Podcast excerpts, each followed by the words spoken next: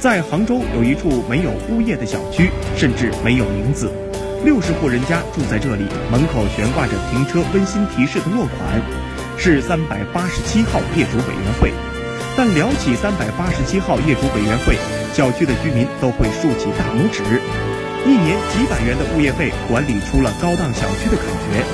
因为在这个没有物业的小区里，隐藏着位神奇保安，负责小区的清扫、管理停车等，居民都会亲切称呼他为阿公。搬来小区两年的顾小姐说，有一次自己家的电表坏了，阿公就带着工具来修。除了电表，阿公还会换灯泡、通风水管、花木浇水、路面修补等，一个人干了各种工种的活。